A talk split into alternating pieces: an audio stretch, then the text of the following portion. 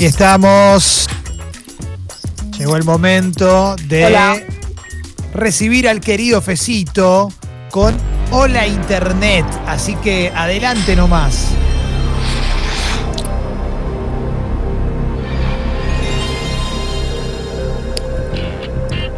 Hola, Hola, ¿qué tal? Buen día, salí de adentro de la Play. Se, ¿Cómo se abrió ahí y salí yo. ¿Todo bien? ¿Ustedes cómo están? Muy, Muy bien. Muy Muy bien. bien, muy ¿Se, bien, me, muy bien, se- se me escucha bien? Hermoso. Perfecto. Muy bebé. Muy bebé. Bueno, entonces se me escucha como se me tiene que escuchar. Bien, bien, bien, bien. Fecito, hoy Eh, preparado un tema caliente, ¿eh? Sí, aprovecho, siempre que suena el ruido de la Play, aprovecho para tirar data de la Play, pero es importante. eh, como una movida para que te quedes en casa, PlayStation liberó un montón de juegos gratis. Epa. Te los puedes descargar. Está eh, la trilogía del Uncharted, por ejemplo, que está buenísima. Uf, eh, eh, Sí. te digo, eh, si tenés el Plus, eh, está liberado si te gustan los autos, el Dirt de Rally, que es la locura. Por eso, para, para que te quedes en casa es alta movida. Fíjense ahí en, en el, en el PS Store. Que, y además, eh, todo lo recaudado en ventas de este mes eh, va a donarse a creadores de juegos independientes, que son los que peor la están pasando dentro de la rama de los videojuegos, obviamente. ¿no? Che, qué bueno, ¿eh? Sí, sí, data importante. Si tenés la Play ahí conectada a internet, aprovecho y bajate. El Uncharted está buenísimo. Yo pasé los cuatro, así que te, te lo puedo llegar a asegurar. Espectacular, ¿eh? Espectacular. Me copa. Esa data ya es muy buena, ¿eh? Esa data, esa data sirve un montón. Un saludo a Nati y a toda la gente de PlayStation Latinoamérica que nos escuchan siempre y, y son una más. Vamos todavía. Pero vamos a hablar de otra cosa hoy. Vamos a hablar de otro tópico, de uno que también es, es- es un clásico de, de Hola Internet y nos interesa un montón, y son las sectas. Sí. Y no vamos a hablar de una secta en particular, sino de las sectas en generales y de cómo reaccionan a eh, la expansión del coronavirus. Ujú. Eh, habl- hablamos de todo tipo de sectas eh, en, en esta humilde columna, de, de sectas ovnis hasta sectas apocalípticas, eh, sectas que se basan en el cristianismo, sectas suicidas, sectas hippies, de todo.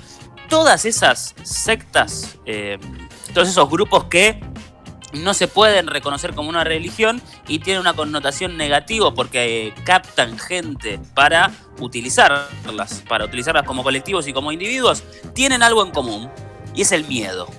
Sí, claro, claro.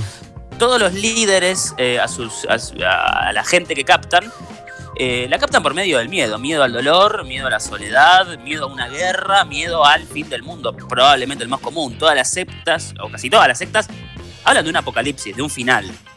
Igual, Fecito, te freno ahí un segundo. Pienso también en las religiones, eh, con respeto para la gente que cree, por supuesto, pero el miedo a Dios está muy presente también. Obviamente, de hecho, eh, hubo toda una polémica en estos días, a raíz del coronavirus, obviamente, con la iglesia adventista del séptimo día, que la separo. No es una secta porque es una religión reconocida, tanto aquí en la República Argentina tiene, eh, iba a decir sucursales, pero no se dice sucursales, tiene su- sus iglesias, como en todo el mundo, y uno de los voceros eh, de, de esta iglesia, que es una iglesia cristiana, eh, mucho más común de lo que creemos, eh, se refirió al coronavirus como una prueba de fe ante algo que se viene. La iglesia adventista del séptimo día cree en un regreso de Jesús.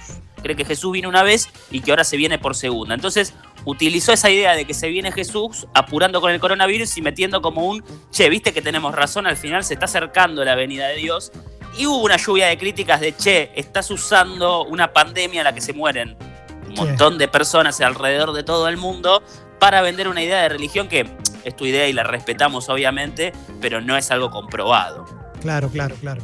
Y al toque, eh, yo leí el comunicado de lo que sería mm, la iglesia adventista que hay en Argentina, como sacándole un poco de, de fuerza a ese, a ese escrito y diciendo, más bien eh, proponemos una vida saludable, que se queden en sus casas, como bajando el tono. Sí, esto vale tanto para las sectas como para las religiones. La idea del miedo de que ha- hay algo malo abajo, que si, lo, que si obras mal o no obras bajo las reglas mientras estás en la tierra te vas a ir abajo y si obras bien, como decimos nosotros, te vas para arriba. Eso está. Claro, claro, sí, sí. Pero eh, a mí me- esta columna particularmente habla de las sectas. Hablemos de las sectas entonces. Hablemos de las sectas. Entonces, decíamos que el miedo, la promesa de que algo malo va a pasar, muchas veces es una herramienta para captarte en una secta. Si yo te digo que va a haber un fin del mundo y que yo tengo la respuesta para que no sufras en ese fin del mundo y que vos vengas conmigo a ese lugar iluminado, de esa manera te acerco. Hay un señor que se llama Steve Hassan, es un experto de sectas en Estados Unidos, formó parte de la iglesia Moon. ¿Se acuerdan de los Moonies? De esa iglesia de, de sí, claro, La secta Moon que en realidad se expandió a todo el mundo, estuvo aquí en Argentina. El tipo hace poco hizo un escrito por todo el tema del coronavirus y dijo algo que para mí es muy interesante. Los líderes de las sectas ofrecen una protección espiritual. Casi todos hablan con Dios o con entidades que al resto no puede acceder. Ese diferencial lo aprovechan aún más en tiempos de incertidumbre como este. ¿Y por qué traigo este dicho del señor Hassan? Porque en este momento deben estar naciendo miles de sectas alrededor del mundo y no nos damos cuenta. Y las que ya existen se están fortaleciendo. ¿Por qué? Porque tienen una excusa. Mirá que, mirá que se viene el fin del mundo y yo tengo la posta, acercate, ¿viste? ¿Viste que lo que yo te decía no era tan mentira, no era tan descabellado? Claro, claro, claro, sí, me imagino. Es, es un re buen caldo de cultivo ahora para que nazcan. Exactamente. Y también leía a un señor que se llama Luis Santamaría, que es experto en sectas en España. En España el tema sectas está bastante fuerte. O sea, no, no por esto del coronavirus, sino que después del 11M, eh, en España hubo un montón de gente que se acercó a la espiritualidad y hubo un montón de gente que se acercó a la espiritualidad de una manera bastante errada, metiéndose en sectas. Se estima que medio millón de personas en España forma parte de una secta. Ah, la pipeta, es un montón.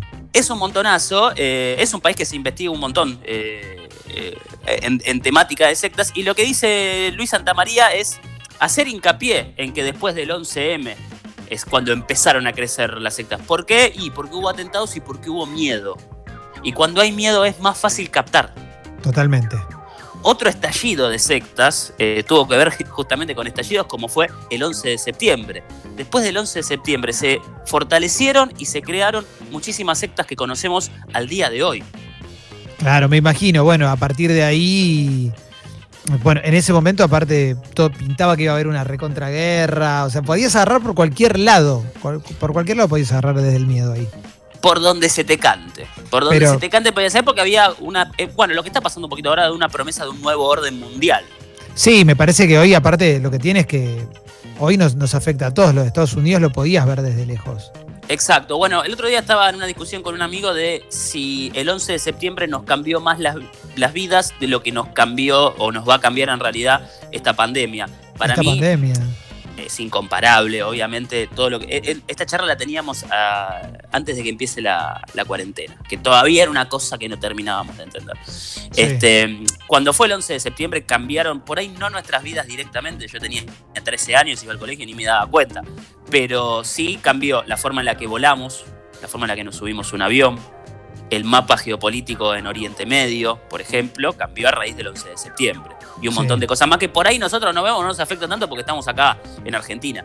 Pero a nivel mundial cambió. Esta pandemia va a cambiar absolutamente todas nuestras costumbres. Sí, claro, esto, esto es un cambio global. Acá van a haber cambios en todo el mundo.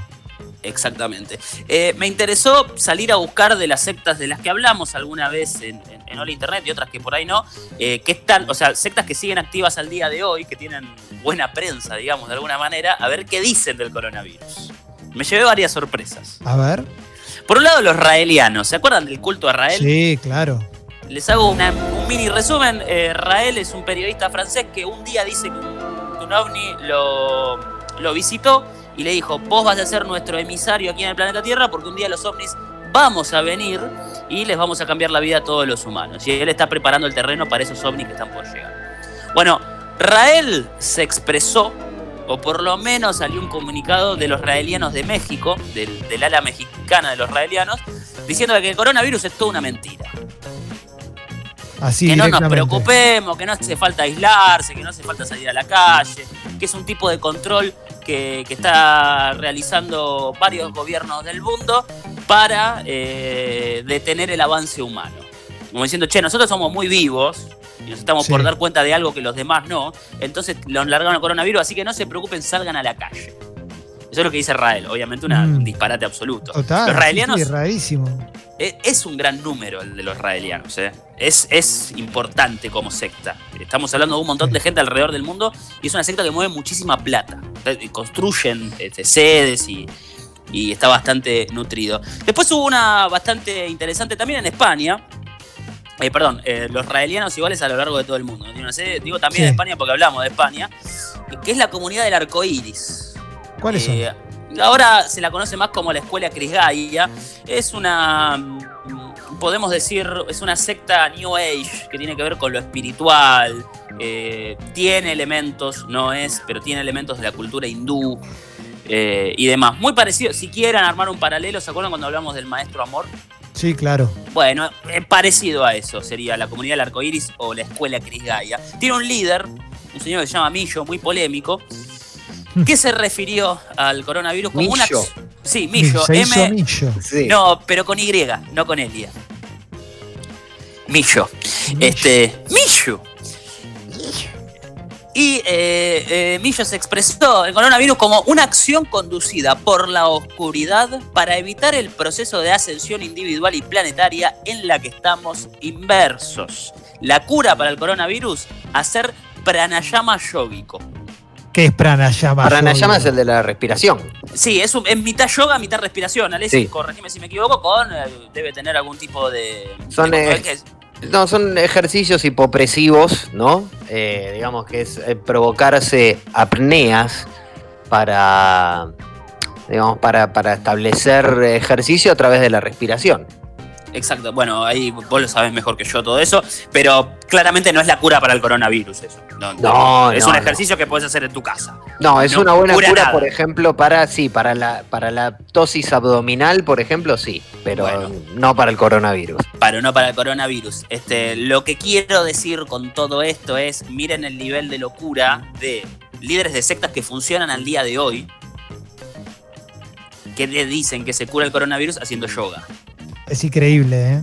Es, es bastante interesante. Eh, pero igual lo, lo que es zarpado, perdón, Fecito, es que Sí. hay gente que lo cree y se suma a su. Obviamente, obviamente. Y sale a la calle sin tapabocas y no se lava las manos cuando llega a la casa. Si total yo estoy haciendo yoga, Nada, increíble. pranayama yogico estoy haciendo, ¿qué importa? No me voy a curar.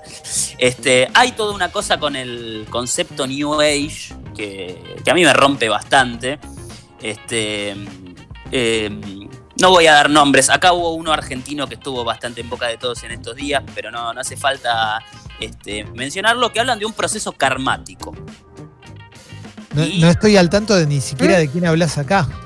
Este, un personaje, un personaje que aparece en los medios. Después si quieren lo charlamos. No, sí, sí, por lo menos en el chat contanos, pero ¿qué, qué, ¿cómo de proceso karmático? Eh, esta, esta persona se refirió de que todo lo del coronavirus es lógico que suceda, este, que hay un proceso karmático, que el universo de alguna manera se cobra deudas que vos tenés con ese universo y que si te agarra coronavirus es más bien jodete. Eh, eh, es porque algo hiciste. Y no es así. Es un virus de alto contagio que anda dando vuelta por todos lados y la mejor manera de combatirlo por el momento es encerrarse en casa y practicar higiene. Sí, obvio, obvio. Este, también eh, no este gurú, no, no le quiero adosar a este gurú esto, pero también hablan de la ley de atracción. La ley de ¿Qué es atracción es algo que todo lo que es medicina alternativa, o sea, que no está comprobada, eh, defiende mucho, que es que las enfermedades que vos podés llegar a, a tener y que te pueden llegar a matar, vos las atraes. Y que cada enfermedad que vos tenés tiene una explicación. No es que te la, que te la contagiás o que es una enfermedad inmunodeficiente, como sí nos dice la ciencia, sino de que vos la traes. Te tiro un ejemplo disparatado, no, esto no por es real. favor. Pero eh, te agarra cáncer de mama porque extrañas mucho a tus hijos, por ejemplo. Bueno, O sea, ese tipo de idioteces. Entonces, con la ley de atracción y el coronavirus están, vos tenés que vibrar a cierta frecuencia para no contagiarte coronavirus. O sea, por ahí te contagias coronavirus realizando todas las prácticas que te aconsejan los expertos y los científicos que estudiaron una vida para cuidarte. Pero si vos vibrás bien alto y tenés buena onda y tenés buena actitud y tenés buen humor, no te vas a contagiar. bueno, boludeces, ¿no? Una estupidez de tamaños inmensos Y Este, peligrosísima. además. peligrosísimo, muy bien apuntado la Lesi. Eh, nosotros acá hablamos muy cancheros de che, esto es una estupidez, pero hay un montón de gente que está en una situación bastante chota y que escucha estas estupideces y las cree. ¿Por qué? Porque están débiles. Al principio hablábamos del miedo. El miedo nos hace débiles y cuando estamos débiles creemos este tipo de patrañas. Es, eh, sí, sí, sí. También esto viene de la mano, me parece, Fecito, de, de algo que a mí me interesa mucho, eh, que, que lo hablamos un montón de veces y es que, que estamos viviendo en una época de pseudociencias totales y sin pandemia ya, ya teníamos gente que, cree en cualquier cosa, ¿no? Que cree en, en un montón de, de cuestiones incomprobables que probablemente le hacen sentir un poquito bien. El tema es cuando eh, tu salud se empieza a apoyar en esa clase de decisiones, ¿no? Es todo de la mano de, de la posverdad, que es algo que viene de antes de esta pandemia. Ah, sí, Eh, obvio, obvio.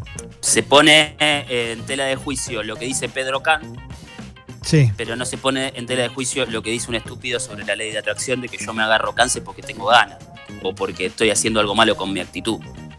Cuando eh, es, es una enfermedad terminal que, que- que se puede expresar de mil diferentes maneras y que no tiene nada que ver con mi estado de ánimo. Muchas veces el estado de ánimo nos baja las defensas, pero no tiene nada que ver una, una cosa con la otra. ¿no? Es incomparable. Y sí, hace falta tener buena onda y hace falta tener determinación para llegar a ciertos lugares y siempre es recomendable, pero no es determinante. En eso estamos todos de acuerdo. No, bueno, era, era obvio que, que las que, la- que las eh, sectas se iban a aprovechar de esto, un poco mientras alguien está armando una mesita plegable, ¿no? De Alguien está. La ferretería están abierta, ¿no? Para tirarle a la silla. Servicio esencial, ¿no? Sí, W40. alguien está ordenando ahí un- unos mueblecitos. ¿eh? Cierren bien la puerta. Bueno, em, Eh, dentro de las. ¿Se acuerdan que en un momento hablamos de las 12 tribus? Sí, que es una comunidad que está en la zona oeste del conurbano, una comunidad cerrada, que además eh, tiene su propio restaurante. Eh, Charlamos en las sectas que funcionan en Argentina, si no me equivoco, sí. de las 12 tribus o de sectas que funcionan al día de hoy. Bueno, es una secta básicamente que se basa en el libro de Dios, este, que está alrededor de todo el mundo, y que como momento de subsistencia tiene su propio restaurante, que es una cadena. Sí, claro. De, Yel- de Yellow Deli se llama el restaurante. Este, bueno, entré a ver, eh, es una de las que entré, porque además se mantienen bastante al día con sus publicaciones sobre lo que piensan de todo. Y entré a ver lo que decían y me pareció muy piola. Me llevé una sorpresa. Yo entré con cierto preconcepto de lo que iba a decir, como pasó con los raelianos o como pasó con este gurú chanta que estoy nombrando. Y con las 12 tribus me llevó un- una sorpresa que decía, quédense en sus casas, el coronavirus es muy peligroso, háganle caso a los doctores. O sea, estamos Bien. hablando de una, de una comunidad que no, no cree en las vacunas, por ejemplo. Ah, Que, que es peligrosísimo no creer, o sea, hay que Si vacunar. no crees en las vacunas, si no crees en la efectividad de las vacunas, lo mejor que te puede pasar, eh, no sé, es estar encerrado, ¿no? Tené cuidado porque. porque No, pero no, nobleza obliga. Hasta que después que se levante la cuarentena, ¿no? Seguir encerrado. Igual, igual pará, si no crees en las vacunas, es loco, ¿no? O sea, Loquísimo. sí, bueno, no sé. sí. Es loquísimo, pero me, me llevé una grata sorpresa al ver de que anunciaron que cerraban momentáneamente el restaurante, que no iban a tomar más adeptos eh, durante lo que dure la pandemia. Era una comunidad de puertas abiertas. Si vos querías, Sí. podías ir y formar parte. Este, por el momento está cerrado y que por favor sigan las indicaciones para combatir el coronavirus. Como para decir que no todas las sectas respondieron, o, sea, hay que ver puertas adentro que se dice del coronavirus en las 12 tribus, pero el mensaje para afuera me parecía más que interesante. Es ¿Se que para acuerdan cuando.? Fez, deben tener algún infectado. Bueno, eso es un peligro. Para mí la gente que, que no cree en estas cosas o que dice, bueno, no creo en tal cosa, las vacunas, no sé qué, hasta que le sucede a alguien cercano. Y ahí no te queda otra. eh, ahí ya sería peligrosísimo. Por eso peligrosísimo. Yo hablo del mensaje para afuera, como por ejemplo hablo del mensaje para afuera de los raelianos, que era un, disparate, era salgan a la calle que no pasa nada. Este, para cerrar, ¿se acuerdan en Corea del Sur?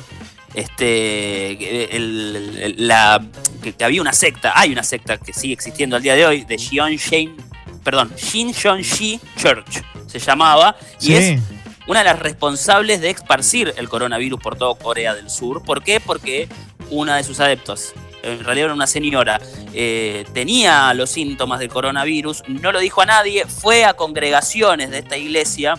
Este, encerrada con miles de personas bajo el mismo recinto, orando a los gritos, llorando, abrazándose y contagió. Se estima que aún uno de los 60% de los infectados en Corea del Sur surgen de esta señora y este, de la mala predisposición que tuvo la secta con las autoridades de Corea al principio, de no dar información, de no facilitar y de toda la bola, hizo que se esparza un montón. Bueno, Himan Lee, que es, el, es un señor de 80 años, que es el líder, Sí. Lee, este, es un señor de 88 años que dice que es Jesús, como casi todos los líderes de secta dice que es alguna especie de profeta o enviado del Señor, este, puede llegar a quedar preso por esto.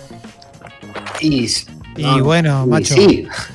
Eh, eh, en este momento se está llevando una operación legal en, en su contra que me parece lo más lógico y además este, hay todo un tema de odio hacia cualquiera que profese la, la religión de, de Lee, la Shi Church, porque los ven como los turros que esparcieron el coronavirus por todo Corea del Sur por la irresponsabilidad, cuando ya estaba planteado el tema, no es que no sabían.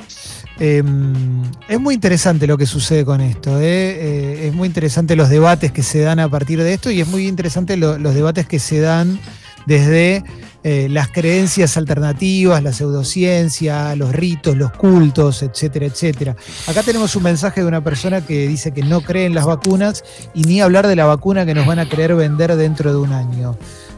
Yo te recomendaría que te la des esa vacuna igual, porque pues está muriendo mucha gente. Sí. Entonces, eh, Es peligrosísimo ese discurso. No quiero ponerme a discutir con esta persona en particular porque no, no vengo, no intento convencer a nadie a la fuerza como si hacen eh, los líderes de la secta.